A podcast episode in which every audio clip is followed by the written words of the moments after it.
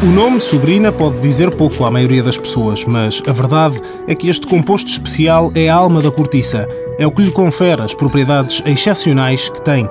Esta espécie de supergordura é a base de trabalho de José Graça no projeto Superlipid.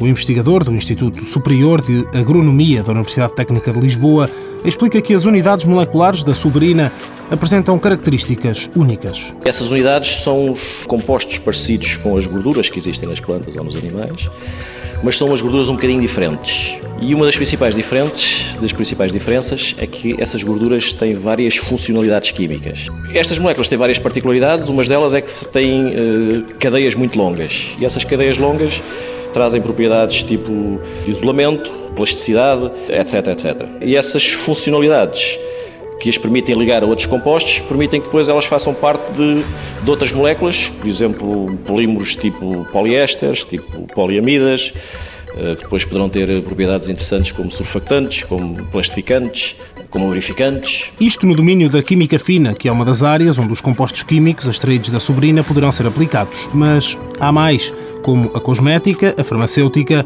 ou a dermatologia. Alguns destes compostos são estruturalmente semelhantes compostos que existem, por exemplo, na pele das pessoas e não só na pele das pessoas, em muitas outras membranas que nós temos no nosso corpo.